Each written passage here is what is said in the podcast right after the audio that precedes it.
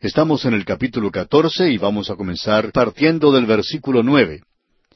Y para tener una mejor idea de lo que se nos presenta aquí, vamos a leer los versículos nueve al doce, que dicen Y el tercer ángel los siguió, diciendo a gran voz Si alguno adora a la bestia y a su imagen, y recibe la marca en su frente o en su mano, él también beberá del vino de la ira de Dios, que ha sido vaciado puro en el cáliz de su ira y será atormentado con fuego y azufre delante de los santos ángeles y del Cordero, y el humo de su tormento sube por los siglos de los siglos.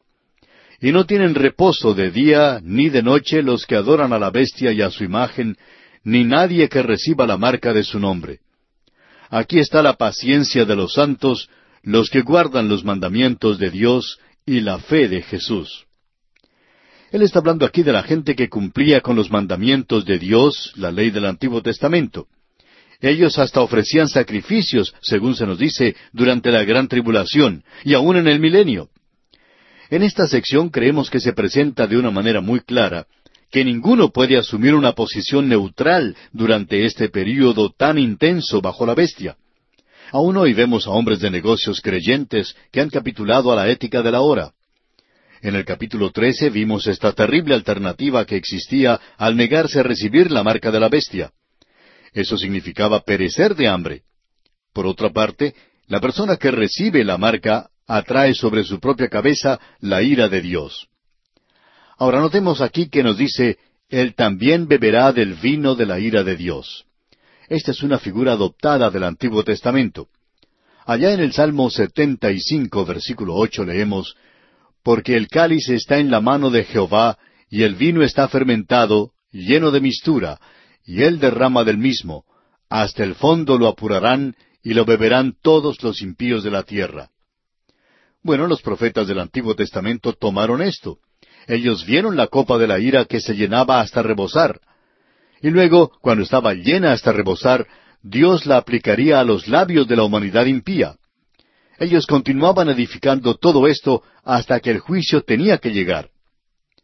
Ahora aquí se nos dice, y será atormentado con fuego y azufre. Queremos decir aquí que si esto no es algo literal, el fuego y el azufre, entonces cualquier cosa que sea es peor que el fuego y el azufre. Que si esto es un símbolo, un símbolo se da como una representación un poco más débil. Es como la esencia de algo, existe la esencia de pimienta, de ciertos perfumes, y alguien dio la siguiente definición de lo que es una esencia. Esencia es ese débil aroma que queda después de que ha sido o ha desaparecido la sustancia. Ahora, ¿qué es entonces? ¿Un símbolo? Es la esencia. Es una copia muy débil de la realidad. Y la realidad creemos que puede ser mucho peor. Pero recuerda, amigo oyente, que el azufre de Sodoma era literal. Ahora notemos que el infierno es algo visible para Cristo y para sus ángeles, pero no dice que es visible para los veinticuatro ancianos. ¿Debemos pensar entonces, por esta razón, que la Iglesia no sabe lo que está teniendo lugar en la tierra? Nosotros nos inclinamos a pensar que la Iglesia no verá lo que está teniendo lugar en la tierra durante el período de la gran tribulación, pero por cierto que Cristo y los santos ángeles lo verán. Entonces, todos aquellos que pertenecen a Dios lo que tienen que hacer es ser pacientes y esperar la venida de Cristo. Él dice, aquí está la paciencia de los santos. Y ellos son los que esperan. En el Evangelio según San Mateo capítulo 24 versículo 13, el Señor Jesucristo dice, Mas el que persevere hasta el fin, éste será salvo. ¿Por qué va a perdurar entonces? Porque Él ha sido sellado por el Espíritu de Dios y Él está vestido de la justicia de Cristo. Él puede vencer por la sangre del Cordero. El Señor dijo allá en Lucas capítulo 21 versículo 19, Con vuestra paciencia ganaréis vuestras almas. Eso es todo lo que puede hacer, aguantar la tormenta. Y eso es lo que ellos harán en el período de la gran tribulación. Ahora en el versículo 13 tenemos una alabanza o bendición para aquellos que murieron en el Señor. Aquí tenemos un versículo que se escucha en los entierros hoy, y por cierto que en el momento en que uno lo lleva a un entierro no tiene ninguna aplicación.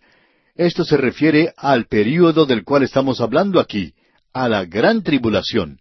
No importa qué punto de vista tome usted, si usted cree que este es el período de la gran tribulación, entonces esto solo se puede referir a este período.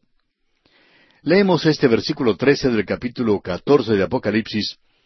Oí una voz que desde el cielo me decía, Escribe. Bienaventurados de aquí en adelante los muertos que mueren en el Señor. Sí, dice el Espíritu, descansarán de sus trabajos, porque sus obras con ellos siguen. Esta no es una declaración para los santos de la era presente.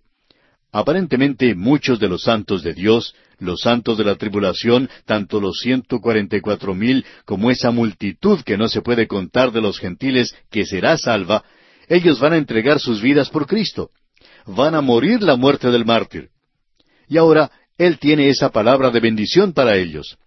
Bienaventurados de aquí en adelante los muertos que mueren en el Señor.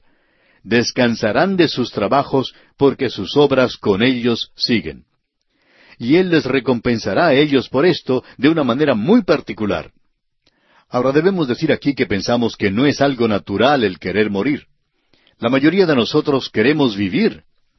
El apóstol Pablo dice en su epístola a los Filipenses capítulo uno versículo veintiuno porque para mí el vivir es Cristo y el morir es ganancia. Personalmente nos agradaría permanecer aquí unos cuantos años más y enseñar la palabra de Dios. No tenemos ningún apuro en ir al cielo. Hay una historia que hemos contado ya en nuestro programa, pero que queremos repetir porque señala bien este punto de vista. Cierto muchachito fue a la iglesia un domingo por la noche, y el predicador en su mensaje preguntó, ¿Cuántos de ustedes quieren ir al cielo? Y todos los que estaban presentes levantaron la mano, menos este muchachito. El predicador le miró y le dijo, Hijo, ¿no quieres tú ir al cielo? Y el muchachito respondió, Sí, pero yo pensaba que usted estaba enviando un viaje esta noche. Amigo oyente, tampoco nosotros queremos ir en el viaje de esta noche. Queremos permanecer aquí un poco más, porque vamos a ir a ese lugar eventualmente. Pero queremos vivir y servir tanto como nos sea posible y no creemos que sea algo natural el querer morir, pero en el período de la gran tribulación, amigo oyente, creemos que es algo diferente. Uno está esperando con paciencia y tristeza. Ahora, si usted es martirizado, entonces será algo maravilloso. Bienaventurados los que mueren en el Señor. Ellos serán recompensados. Debemos decir que no creemos que este será un buen versículo para utilizar en un funeral o entierro hoy, especialmente para una persona que ha vivido una vida de riquezas. En cierta ocasión se llevó a cabo el entierro de un hombre muy adinerado, uno de esos que nacen con todo lo que necesitan y que nunca tienen que trabajar en la vida. Él tenía tanta riqueza que hasta tuvo que perder algo porque tenía demasiado y tenía que deshacerse de algo en la vida. Y así es como lo hizo. Sin embargo, el predicador en este funeral aplicó este versículo que es en realidad para los santos de la tribulación. Es un abuso terrible de la palabra de Dios. Esto es algo para la gente en la gran tribulación, pero no para los santos que están viviendo en una sociedad rica hoy que busca toda clase de comodidades, donde todo está diseñado para que la gente lo pase lo mejor posible. Bien, siguiendo adelante vamos a ver lo que nos dicen los versículos catorce al veinte de este capítulo catorce de Apocalipsis, donde tenemos la visión de Armagedón. Antes decíamos que era una batalla de Armagedón, pero ahora la llamamos la guerra de Armagedón. El versículo catorce entonces de este capítulo catorce de Apocalipsis dice, Miré, y he aquí una nube blanca, y sobre la nube uno sentado semejante al Hijo del Hombre, que tenía en la cabeza una corona de oro y en la mano una hoz aguda. Miré, y he aquí. Eso es lo que nos dice Juan. Él no solo es un oidor, sino que está observando todo esto, y él mira y escucha. Dice, y he aquí una nube blanca, y sobre la nube uno sentado semejante al Hijo del Hombre. Creemos que este, evidentemente, es el Señor Jesucristo presentado aquí en este versículo. La nube es una señal de identificación.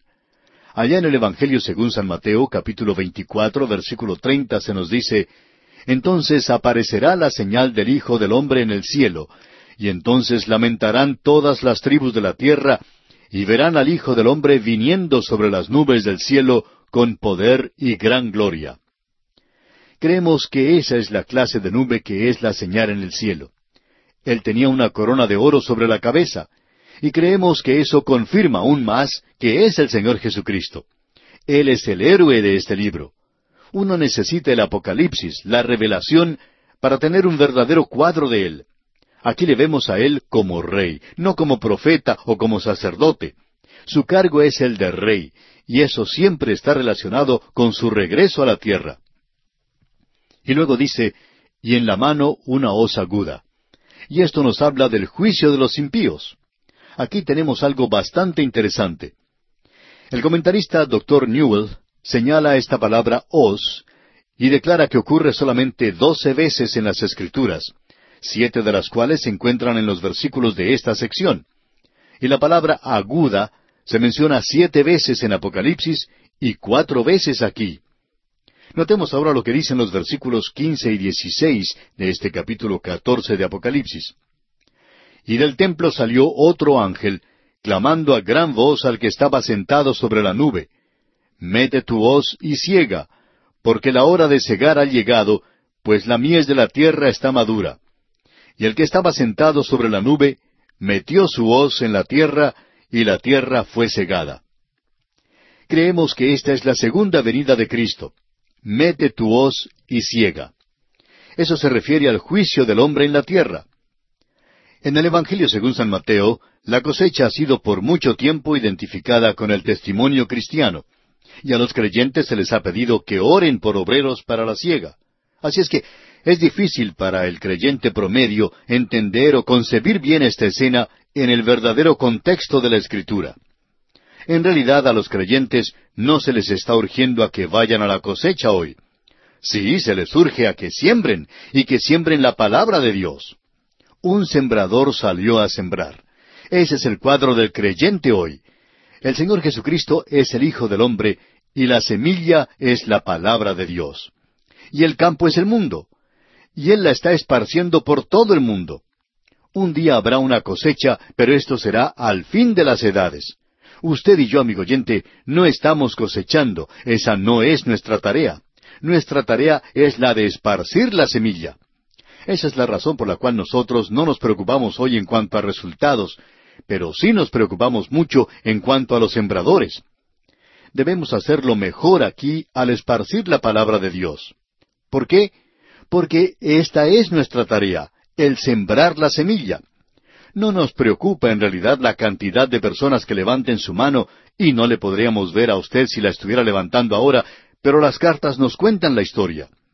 Hay cantidades de cartas de personas que indican que se han entregado a Cristo. Y con usted hemos compartido muchas aquí en este programa. Nosotros sencillamente sembramos la semilla. Esa es nuestra tarea. Él es aquel que va a efectuar la cosecha. Y la cosecha o la siega es el juicio al fin de las edades. Y ese es el cuadro que se nos presenta aquí. Eso es lo que se nos está diciendo. El Señor Jesús dice, y queremos leer un pasaje allá en el Salmo dos, versículos siete al nueve. Escuche usted. Yo publicaré el decreto. Jehová me ha dicho, mi hijo eres tú, yo te engendré hoy. Pídeme, y te daré por herencia las naciones, y como posesión tuya los confines de la tierra. Los quebrantarás con vara de hierro, como vasija de alfarero los desmenuzarás. ¿Cuándo tendrá lugar esto? ¿Tuvo lugar en su primera venida? No, amigo oyente, y este no es un texto misionero.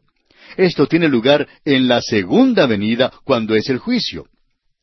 Y aquí en este capítulo catorce, versículo quince de Apocalipsis dice, porque la hora de cegar ha llegado. Y eso está de acuerdo con las palabras de Cristo. La siega o la cosecha al fin de las edades. Eso se menciona allá en el Evangelio según San Mateo, capítulo trece, versículo treinta y nueve. Ha llegado el momento de cosechar. Así es que, amigo oyente, debemos hoy continuar sembrando y no debemos estar tan preocupados en tratar de que alguien levante la mano y pase adelante. Debemos estar seguros que estamos presentando la palabra de Dios. Y el Espíritu de Dios va a hacer el resto. Esto nos ha sido presentado ya anteriormente en el Antiguo Testamento. Joel capítulo tres versículos trece y catorce nos dicen, Echad la hoz, porque la mies está ya madura. Venid, descended, porque el lagar está lleno, rebosan las cubas, porque mucha es la maldad de ellos. muchos pueblos en el valle de la decisión, porque cerca está el día de Jehová en el valle de la decisión. Volviendo ahora al capítulo catorce de Apocalipsis, leamos los versículos diecisiete y dieciocho. Salió otro ángel del templo que está en el cielo, teniendo también una hoz aguda, y salió del altar otro ángel que tenía poder sobre el fuego, y llamó a gran voz al que tenía la hoz aguda, diciendo, Mete tu hoz aguda y vendimia los racimos de la tierra, porque sus uvas están maduras. Aquí tenemos el santuario, el templo que está en el cielo. Esto nos identifica con el Antiguo Testamento, no con la iglesia. La hoz aguda señala hacia el juicio y las uvas están maduras. Y el pensamiento aquí es que están secas como uvas pasas. Este es un cambio en la metáfora para la guerra de Armagedón, y ese es el cuadro que se nos presenta en Isaías, capítulo 63, versículos 1 al 6, donde dice, ¿Quién es este que viene de Edom, de Bosra, con vestidos rojos? Este hermoso en su vestido, que marcha en la grandeza de su poder. Yo, el que hablo en justicia, grande para salvar. ¿Por qué es rojo tu vestido, y tus ropas como del que ha pisado en lagar? He pisado yo solo el lagar, y de los pueblos nadie había conmigo. Los pisé con mi ira, y los hollé con mi furor. Y su sangre salpicó mis vestidos, y manché todas mis ropas. Porque el día de la venganza está en mi corazón, y el año de mis redimidos ha llegado. Miré, y no había quien ayudara, y me maravillé que no hubiera quien sustentase, y me salvó mi brazo, y me sostuvo mi ira. Y con mi ira hollé los pueblos, y los embriagué en mi furor, y derramé en tierra su sangre. Este es un cuadro muy vívido, por cierto, y eso no se refiere a la primera venida de Cristo. Es la venida de Cristo por segunda vez. Y Él ha pisado el lagar, y es como que tuviera sangre en Él. Él ha hollado a los impíos. Ahora, cuando Él vino por primera vez, Él derramó su sangre por ellos, y ellos no le quisieron tener. Y ahora deben ser juzgados. Él les juntó, como se nos dice en Apocalipsis capítulo 16, versículo 16, en el lugar que en hebreo se llama Armagedón. Y de esto ya hablaremos cuando nos toque estudiar ese capítulo. Y hablaremos no de la batalla de Armagedón, sino de la guerra de Armagedón. Y ahora los versículos 19 y 20 de este capítulo 14 de Apocalipsis nos dicen, Y el ángel arrojó su hoz en la tierra, y vendimió la viña de la tierra, y echó las uvas en el gran lagar de la ira de Dios. Y fue pisado el lagar fuera de la ciudad, y del lagar salió sangre hasta los frenos de los caballos por mil seiscientos estadios. Y eso cubre la distancia desde Dan hasta Beerseba, y es el juicio que viene sobre el mundo entonces, porque todos los ejércitos de las naciones del mundo estarán allí en este lugar, y Él viene a la tierra, y Él domina la rebelión contra Dios. Leímos los dos últimos versículos del capítulo catorce y quisiéramos considerarlos hoy un poco más. Así es que vamos a leer una vez más los versículos diecinueve y veinte de este capítulo catorce de Apocalipsis. Y el ángel arrojó su hoz en la tierra, y vendimió la viña de la tierra, y echó las uvas en el gran lagar de la ira de Dios. Y fue pisado el lagar fuera de la ciudad, y del lagar salió sangre hasta los frenos de los caballos, por mil seiscientos estadios. Ya hemos señalado el hecho de que el período de la gran tribulación va a ser una época de cosecha, pero no como lo que nosotros pensamos que es una cosecha. En nuestros medios opinamos que es el momento cuando se gana a la gente para Cristo. Pero así no es como se usa en las Sagradas Escrituras. Cuando se llega al final de cualquier era, ese es el momento de la cosecha. Estamos seguros que alguien nos va a decir que el Señor Jesucristo dijo, Rogad al Señor de la mies que envíe obreros a su mies. Él dijo eso, sí, amigo oyente, pero usted debe darse cuenta que él estaba hablando del fin de una era. En realidad, él iba a cambiarla. La era de la ley estaba llegando a su fin, y él quiere enviar esta noticia o este mensaje para que la gente esté preparada para la nueva era que viene, la era de la gracia en la cual vivimos en el presente y que se basa en la muerte y resurrección del Señor Jesucristo por nuestros pecados. Ahora el fin de una era entonces es la época de la cosecha, de la siega, y ese es el cuadro que se nos presenta aquí. Cuando uno llega aquí, llega al fin de una era, aquello que el Señor Jesucristo mencionó y que también mencionó el apóstol Pablo, y es el fin del período de la gran tribulación. Llegamos pues al fin de este período. Y esto nos presenta un cuadro impresionante. Describe la escena que tenemos allá en Isaías capítulo 63, y allí vemos que se refiere a la segunda venida de Cristo a la tierra. Leamos unos cuantos versículos en este capítulo 63 de Isaías, comenzando con los dos primeros versículos. ¿Quién es este que viene de Edom, de Bosra, con vestidos rojos? ¿Este hermoso en su vestido que marcha en la grandeza de su poder? Yo, el que hablo en justicia, grande para salvar. ¿Por qué es rojo tu vestido y tus ropas como del que ha pisado en lagar? Permítanos incluir aquí esta declaración, amigo oyente. Esto ha sido considerado por muchos como un cuadro de la muerte de Cristo en la cruz. Pero en realidad no tiene ninguna referencia a esto. Y lo que sigue aclarará esto. Escuche lo que dicen los versículos tres al seis de este capítulo sesenta y tres de Isaías. He pisado yo solo el lagar, y de los pueblos nadie había conmigo. Los pisé con mi ira, y los hollé con mi furor, y su sangre salpicó mis vestidos, y manché todas mis ropas porque el día de la venganza está en mi corazón, y el año de mis redimidos ha llegado. Miré, y no había quien ayudara, y me maravillé que no hubiera quien sustentase. Y me salvó mi brazo y me sostuvo mi ira. Y con mi ira hollé los pueblos, y los embriagué en mi furor, y derramé en tierra su sangre. Nuevamente debemos decir que Él está pisando el lagar solo, y esto es algo realmente aterrador. No nos sorprende entonces que los hombres hayan clamado a las rocas que cayeran sobre ellos para que los ocultara de la ira del Cordero. Este es un final triste de la civilización que en la construcción de la Torre de Babel demostró una rebelión activa contra Dios y que ha continuado en aumento desde entonces y que se desatará con toda su furia en el período de la gran tribulación. Esta es una rebelión contra Dios. Y el Señor Jesucristo, como usted podrá ver en el capítulo 19 de Apocalipsis, cuando Él venga, va a poner todo en orden para establecer su reino aquí en la tierra. Como dice el Salmo 2, versículo 9, los quebrantarás con vara de hierro, como vasija de alfarero los desmenuzarás. Amigo oyente, ese Jesús tan manso del que hemos escuchado tanto, esa persona tan buena que se nos presenta hoy, no es el Señor Jesús de la palabra de Dios. Él es el Salvador del mundo, pero Él también es el juez de todo el mundo. Y si usted no le acepta, entonces habrá derramamiento de sangre.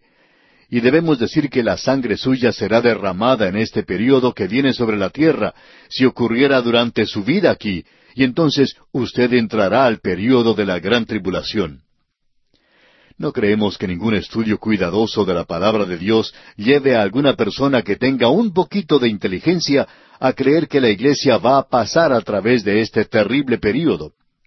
Creemos que hay muchos que opinan de esta manera en cuanto a la gran tribulación y quieren empujar a la iglesia a ella. Es como la tarea de tratar de convencer a un niñito a que se deje cortar el cabello. Una tarea muy desagradable que él no llega a disfrutar para nada y trata de escabullirse de allí durante todo ese tiempo. O es como ir a visitar al dentista para que le extraiga algún diente. Y ninguno de nosotros disfruta de una experiencia como esa, pero es algo que tiene que suceder. Amigo oyente, usted no ha visto aún lo que la gran tribulación es en realidad. Nuevamente se nos presenta un cuadro allá en Isaías capítulo 34, versículos 1 al 4, y también el versículo 6, donde leemos, Acercaos, naciones, juntaos para oír, y vosotros, pueblos, escuchad, oiga la tierra y cuanto hay en ella, el mundo y todo lo que produce. Porque Jehová está airado contra todas las naciones e indignado contra todo el ejército de ellas, las destruirá y las entregará al matadero, y los muertos de ellas serán arrojados, y de sus cadáveres se levantará hedor, y los montes se disolverán por la sangre de ellos y todo el ejército de los cielos se disolverá, y se enrollarán los cielos como un libro, y caerá todo su ejército, como se cae la hoja de la parra, y como se cae la de la higuera. Llena está de sangre la espada de Jehová, engrasada está de grosura, de sangre de corderos y de machos cabríos, de grosura de riñones de carneros, porque Jehová tiene sacrificios en Bosra y grande matanza en tierra de Edom. ¡Qué cuadro el que tenemos aquí! La sangre preciosa del Cordero ha sido rechazada. La sangre de aquellos que han desafiado a Dios y que han seguido y adorado a la bestia cubre la tierra. Es algo terrible. Es como aplastar una uva madura y el jugo sale por todas partes. Así le ocurrirá al hombre cuando caiga en la cuba o el tanque del juicio de Dios. Este es Armagedón, este es el monte de la matanza. Ahora, cuando en el versículo veinte de Apocalipsis capítulo catorce dice fuera de la ciudad, se refiere a la ciudad de Jerusalén. Y cuando dice que la sangre llegará hasta los frenos de los caballos, eso indica la profundidad de un metro o más. Y cuando dice mil seiscientos estadios, esto indica una distancia de unos doscientos ochenta y ocho kilómetros. Esa es la distancia entre Dan y Beerseba. Toda Palestina es la escena de esta guerra final que concluye con lo que es llamado Armagedón. Es una campaña que comienza alrededor de la mitad del período de la gran tribulación y concluye con el regreso personal de Cristo a esta tierra. Ahora en el Salmo 45, versículos 3 al 7 leemos, Ciñe tu espada sobre el muslo, oh valiente, con tu gloria y con tu majestad. En tu gloria sé prosperado, cabalga sobre palabra de verdad, de humildad y de justicia, y tu diestra te enseñará cosas terribles. Tus saetas agudas, con que caerán pueblos debajo de ti, penetrarán en el corazón de los enemigos del rey. Tu trono, oh Dios, es eterno y para siempre. Cetro de justicia es el cetro de tu reino. Has amado la justicia y aborrecido la maldad.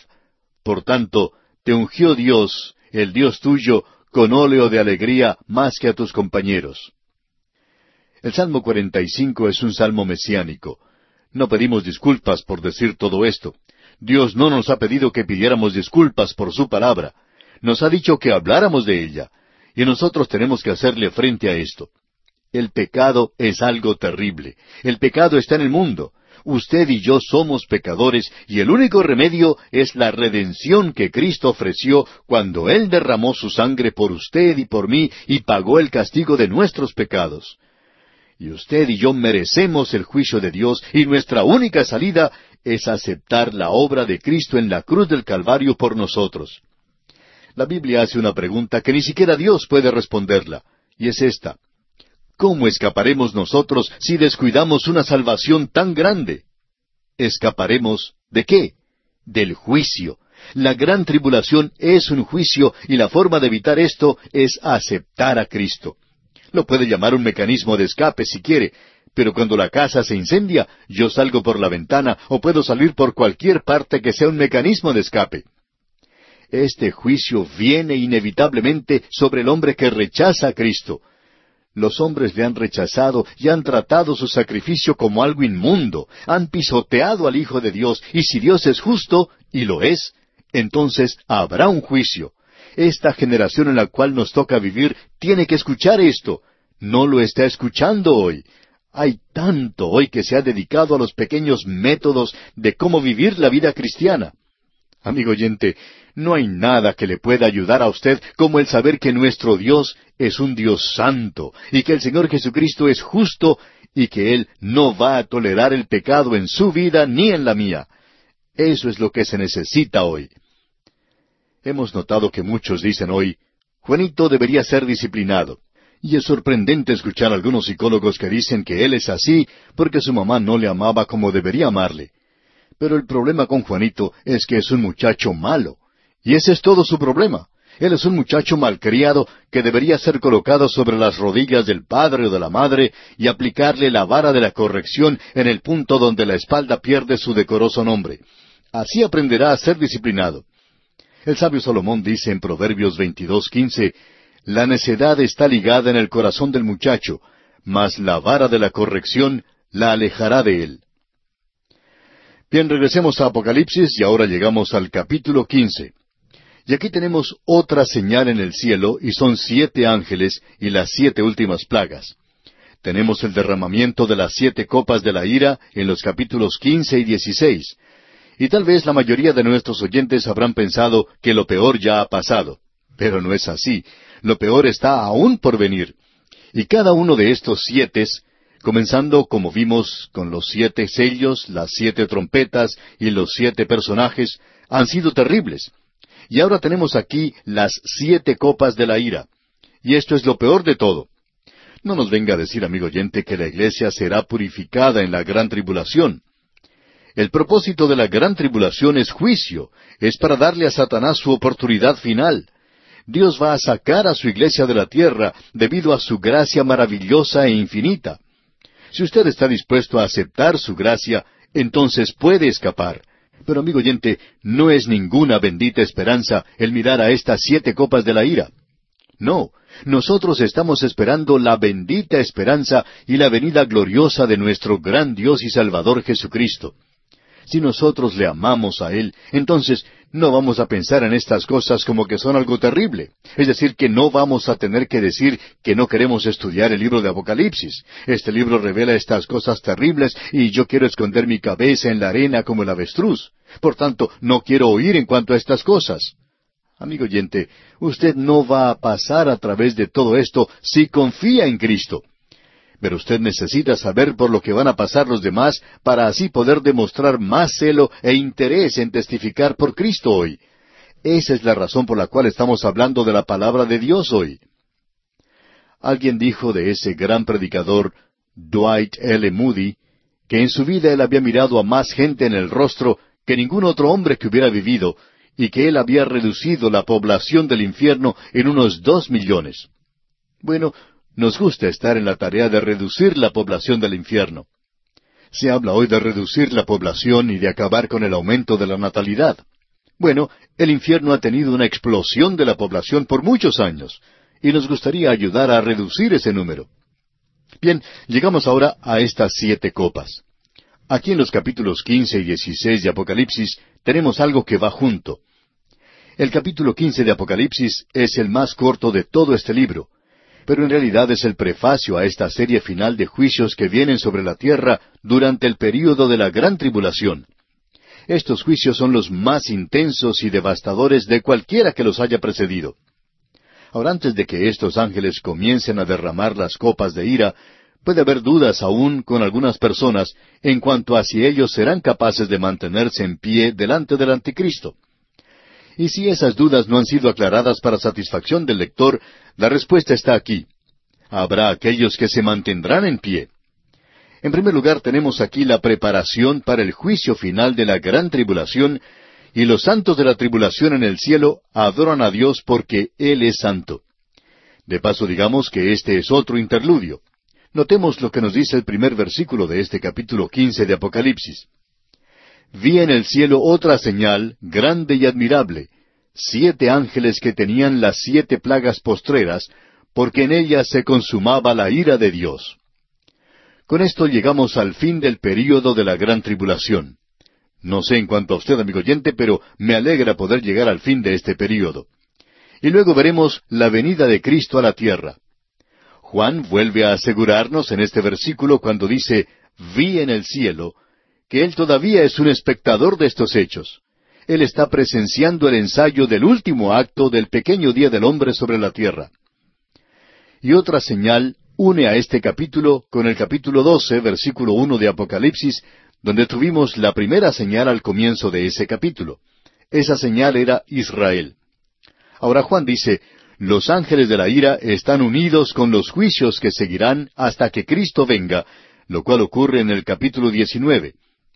Desde el capítulo 12 hasta el regreso de Cristo tenemos una serie de eventos que están relacionados mutuamente.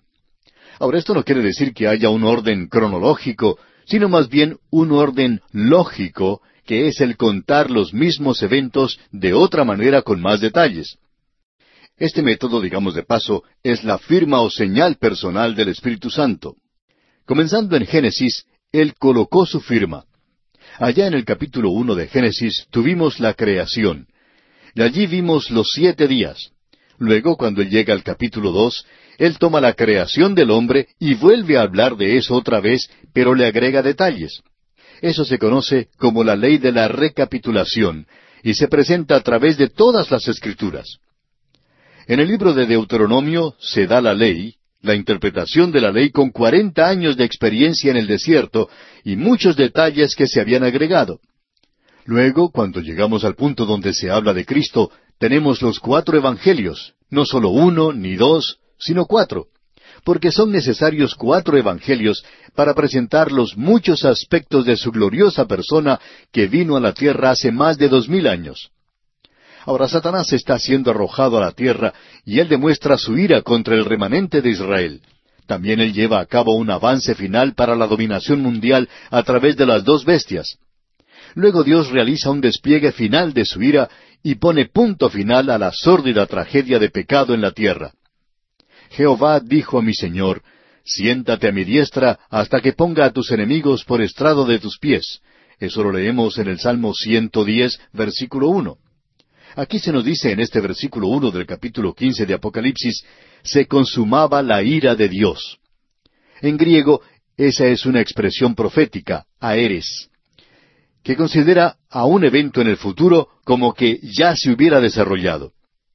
Ahora aquí se menciona la ira de Dios, y eso señala el juicio final de la gran tribulación. Dios ha sido muy lento para enojarse, para la ira, pero aquí concluye su paciencia, el juicio en sus últimos detalles del día de la ira procede de parte de Dios, no de Satanás ni de las bestias, sino que sale del trono de Dios. Dios juzgará. Y vamos a ver aquí la preparación para este cuadro final que se nos presenta del período de la gran tribulación. No nos queda mucho tiempo ya en este programa, pero leamos lo que nos dice el versículo dos de este capítulo quince de Apocalipsis. Vi también como un mar de vidrio mezclado con fuego, y a los que habían alcanzado la victoria sobre la bestia y su imagen, y su marca y el número de su nombre, en pie sobre el mar de vidrio con las arpas de Dios. Ahora aquí se habla de un mar de vidrio mezclado con fuego. Esta es la terrible persecución de la bestia durante el período de la gran Las siete copas de la ira nos llevan al fin del período de la gran tribulación es decir, nos llevan hasta el capítulo 19 de este libro. Ahora, al continuar hoy nuestro estudio, vamos a leer otra vez el versículo dos de este capítulo quince de Apocalipsis, que dice Vi también como un mar de vidrio mezclado con fuego, y a los que habían alcanzado la victoria sobre la bestia y su imagen, y su marca y el número de su nombre, en pie sobre el mar de vidrio con las arpas de Dios. Ahora aquí se habla de un mar de vidrio mezclado con fuego. Esta es la terrible persecución de la bestia durante el período de la gran tribulación.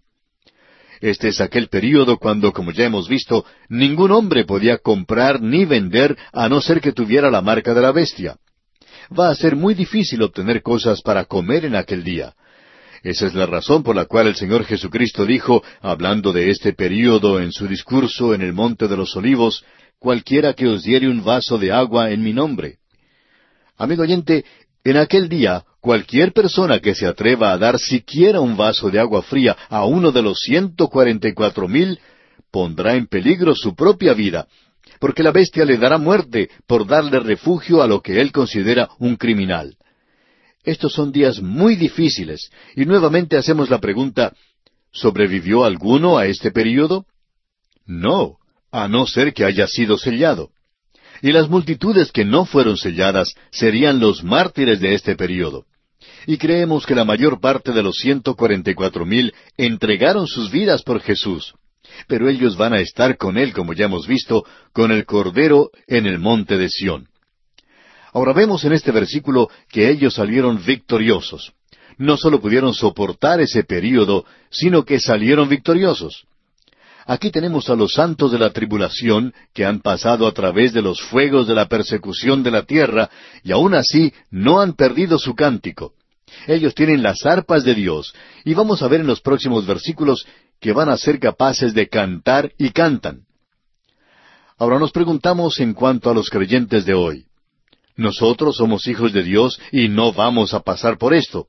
Pero ¿Está teniendo usted problemas aún en estos días tratando de evitar que en su corazón haya un poco de amargura, una raíz de amargura? El apóstol Pablo tenía ese problema. Él advirtió a los creyentes que tuvieran cuidado y que no permitieran esa pequeña raíz de amargura. Y es algo muy fácil de suceder. Quizá esto no tenga ninguna aplicación para usted, pero por cierto que lo tiene para nosotros. El autor de estos estudios bíblicos, el doctor J. Vernon McGee, contaba que cuando él era un jovencito, él hizo su decisión para estudiar, para prepararse para el ministerio cuando él se entregó a Cristo. Y él esperaba que los creyentes estuvieran de su lado. Bueno, había una familia muy rica cerca de donde él vivía, pero ellos le rechazaron. Él estaba de novio con la hija de la familia, pero ellos no querían a un predicador pobre en su familia. Y él decía que cuando uno es joven, siente que estas cosas le afectan con más intensidad. En realidad que así es. Pero aún hasta años más tarde, él sentía esa pequeña raíz de amargura contra esta clase de personas que lo trataron tan mal en aquella época. Quizá, amigo oyente, usted haya pasado por una experiencia parecida a esta, pero permítanos decirle que esta no es una tribulación. Es un quebrantamiento de corazón, pero no es una gran tribulación. Pero, ¿qué en cuanto a esta pequeña raíz de amargura? ¿Está teniendo usted problemas con esto, amigo oyente? Hay algunos creyentes hoy que permiten que esto arruine sus vidas, y eso causa en realidad un deterioro en su vida cristiana y en su testimonio. En cierta ocasión una familia creyente tuvo un problema con otra familia, y en lugar de tratar de olvidarse de esto, permitieron que las raíces de amargura entraran en sus vidas, y cuando uno los ve en la iglesia, ninguno sonríe. Eso puede arruinar su vida cristiana, amigo oyente, pero necesitamos orar hoy para que en las circunstancias de la vida no crezca la raíz de amargura. Es interesante notar que estos santos de la tribulación, que habían pasado a través de la gran tribulación, aún tenían un cántico. Ofelia Guyon Browning escribió un poema en cuanto a la oración que dice, Sin respuesta aún, la fe no puede quedar sin respuesta. Sus pies están plantados firmemente sobre la roca. En medio de la tormenta salvaje se mantiene impávida, ni se acobarda ante el resonar de los truenos. Sabe que la omnipotencia ha oído su oración y clama, ¿se realizará alguna vez en algún lugar. ¿Sin respuesta aún? No, no digas que no se ha concedido. Quizá tu parte aún no se ha realizado completamente. La obra comenzó cuando tu primera oración tomó voz, y Dios concluirá aquello que ha comenzado. Si continúas quemando allí el incienso, su gloria contemplarás alguna vez en algún lugar. Amigo oyente, en esta vida que usted y yo vivimos en esta tierra, puede entrar un poco de amargura. ¿Y qué podemos hacer? Necesitamos orar. Necesitamos orar en cuanto a esto y creemos que debemos hacerlo más que por cualquier otra cosa. Estos santos han pasado a través de la gran tribulación y aún pueden cantar. Y amigo oyente, usted y yo quizá no lo podemos hacer con mucha habilidad, pero puede tener un cántico en su corazón y debería estar allí a pesar de las circunstancias. El salmista nos dice en el Salmo 30, versículo 5, porque un momento será su ira, pero su favor dura toda la vida. Por la noche durará el lloro, y a la mañana vendrá la alegría. Hemos aprendido esto al pasar de los años, que Dios nunca permite que nadie cruce su camino a un enemigo, sin que eso le enseñe a usted una lección. Él ha permitido eso con algún propósito para el desarrollo de su carácter necesitamos estar en oración hoy para no caer en esa trampa de perder nuestro gozo de la salvación. Continuando ahora con este capítulo quince de Apocalipsis, leamos los versículos tres y cuatro. Y cantan el cántico de Moisés, siervo de Dios, y el cántico del Cordero, diciendo, Grandes y maravillosas son tus obras, Señor Dios Todopoderoso. Justos y verdaderos son tus caminos, Rey de los santos. ¿Quién no te temerá, oh Señor, y glorificará tu nombre? Pues sólo tú eres santo. Por lo cual todas las naciones vendrán y te adorarán, porque tus juicios se han manifestado. Si usted quiere aprender este cántico de Moisés, lo encontrará en el libro de Éxodo, capítulo quince, versículos uno al veintiuno, y también en Deuteronomio, capítulo treinta y dos, versículos uno al cuarenta y tres. Ambos cánticos hablan de la libertad de Dios, de la salvación y de la fidelidad. El cántico del Cordero es la atribución de alabanza a Cristo como Redentor. Y ya hemos visto esto en este libro de Apocalipsis, capítulo cinco, versículos nueve al doce. No vamos a ver estos otros cánticos. Pero nuevamente debemos señalar el hecho, amigo oyente, de que el libro de Apocalipsis es Cristo céntrico. Quiere decir que está centrado en Cristo, No permita que los cuatro jinetes lo aparten de esa visión. Hay demasiado de esto hoy. Hay personas que se interesan en eso y en el tocar de las trompetas y en los siete personajes de los cuales ya hemos hablado, y nos interesamos mucho en eso. Y también podemos interesarnos en estas siete copas. Pero no hagamos eso, amigo oyente. Mantengamos nuestros ojos centrados en Cristo. Él está a cargo de todo. Él es el Señor aquí. Y en este libro tenemos la revelación de Jesucristo en su santidad, en su poder y en su gloria. Eso es algo que necesitamos saber nosotros. Ah, Cristo Jesús hombre es maravilloso. Él es aquel que puede poner su mano en la mano de Dios y poner su mano en la mano del hombre. Y la única razón por la cual Él puede poner su mano en Dios es porque Él es Dios. Ahora Él es llamado aquí Rey de los Santos. Puede ser llamado también Rey de las Edades, Rey de las Naciones. Cualquier retórica indica que Cristo será el objeto de la adoración universal y del reconocimiento universal. No habrá ningún lugar donde Él no sea adorado en esta tierra. Y luego dice, ¿quién no te temerá, oh Señor, y glorificará tu nombre? En nuestro día existe muy poco temor reverencial de Dios, aun entre los creyentes. A veces estamos tan envueltos en este asunto de que Dios es amor, y por supuesto que no debemos perder de vista esto. Dios es amor, pero Dios también es luz, y eso indica que Dios es santo. Y Dios está actuando en las iglesias y tratando con los creyentes de una manera que no tiene igual. Y nosotros podemos testificar de eso. Y si usted es un hijo de Dios, amigo oyente, es mejor que no actúe como le plazca. Si usted cree que Dios no va a mandarle algo de problemas o dificultades, usted está equivocado. Dios tiene que ser temido. Nuestro Dios es un Dios santo. Luego dice, por lo cual todas las naciones vendrán y te adorarán. Llegará el día cuando las naciones vendrán y entonces le adorarán. Eso no es una realidad hoy. Hay personas que dicen que hay algunos creyentes que viven en una nación cristiana. Pero eso es una insensatez. Ninguno está hoy en una nación cristiana. Pero llegará un día cuando toda nación le adorará. Este conocimiento nos da ánimo al ver nuestras naciones dirigiéndose en un camino equivocado. Pero llegará un día es decir, que Dios quitará a los hombres rebeldes y sólo dejará a aquellos que le adoren. En el Salmo dos, versículo ocho, se nos dice, Pídeme, y te daré por herencia a las naciones, y como posesión tuya los confines de la tierra. Ellas van a ser de él. Y luego en Isaías capítulo once y versículo nueve dice, No harán mal ni dañarán en todo mi santo monte, porque la tierra será llena del conocimiento de Jehová, como las aguas cubren el mar. No habrá necesidad entonces para tener un programa radial como este de A través de la Biblia, o de cualquiera de los otros programas radiales que existe. Porque los hombres van a saber, van a conocer, van a tener un conocimiento de Dios.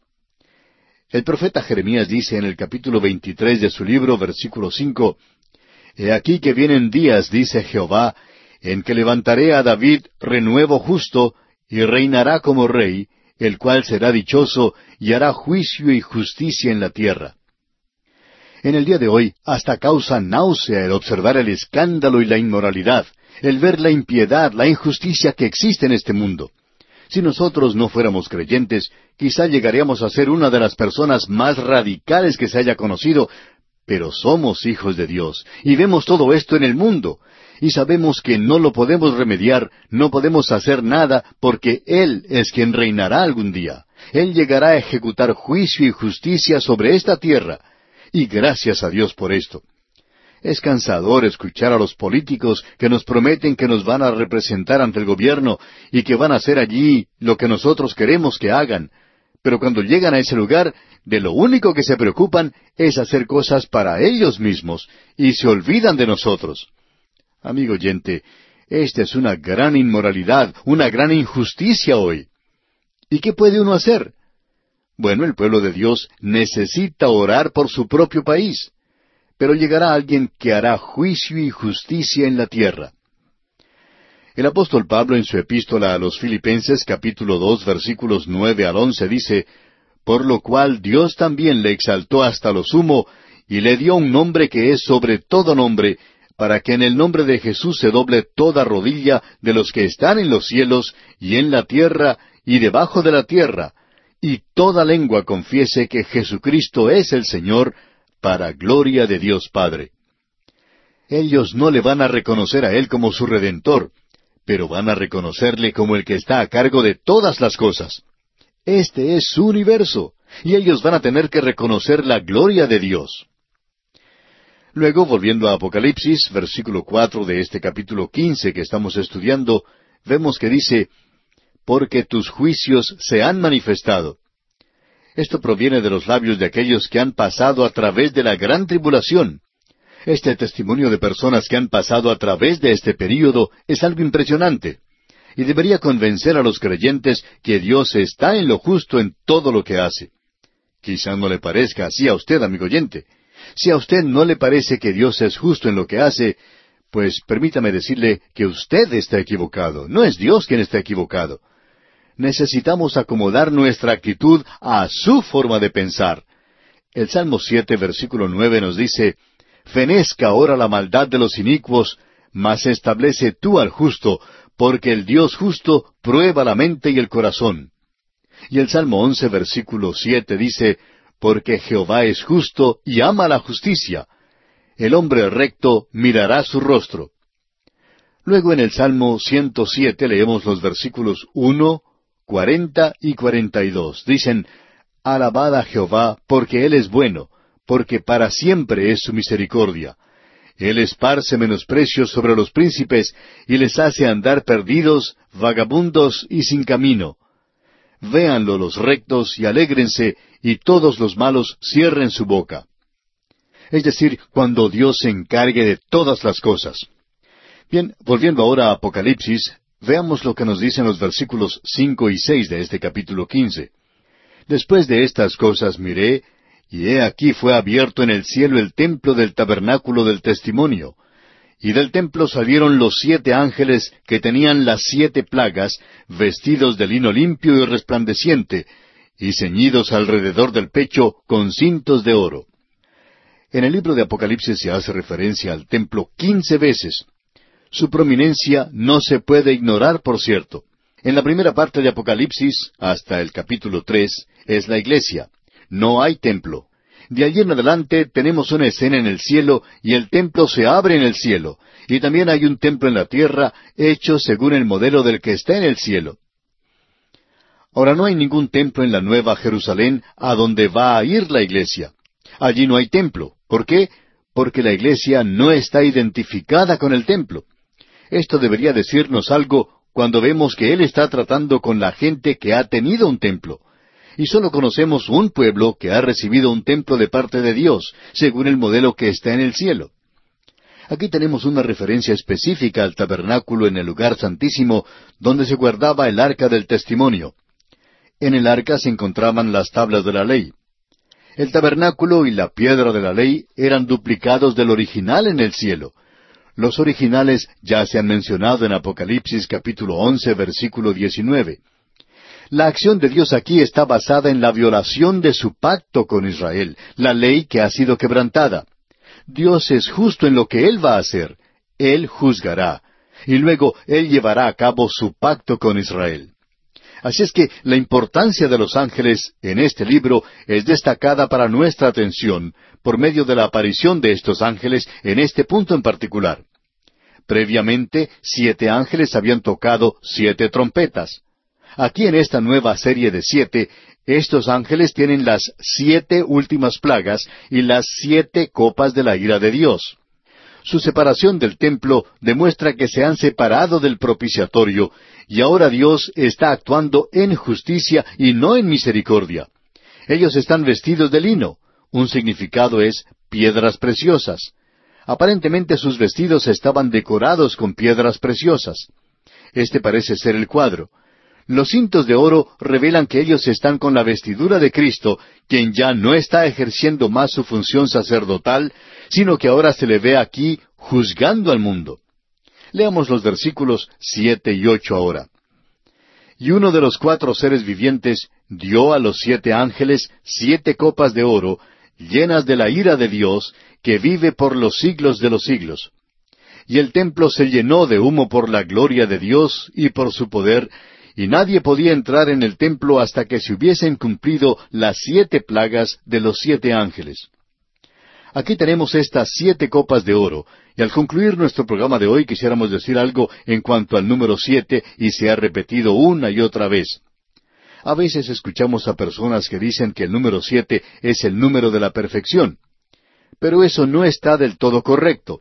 Es el número de plenitud, de lo completo, y a veces el número de lo completo es perfecto. Dios creó los cielos y la tierra en seis días.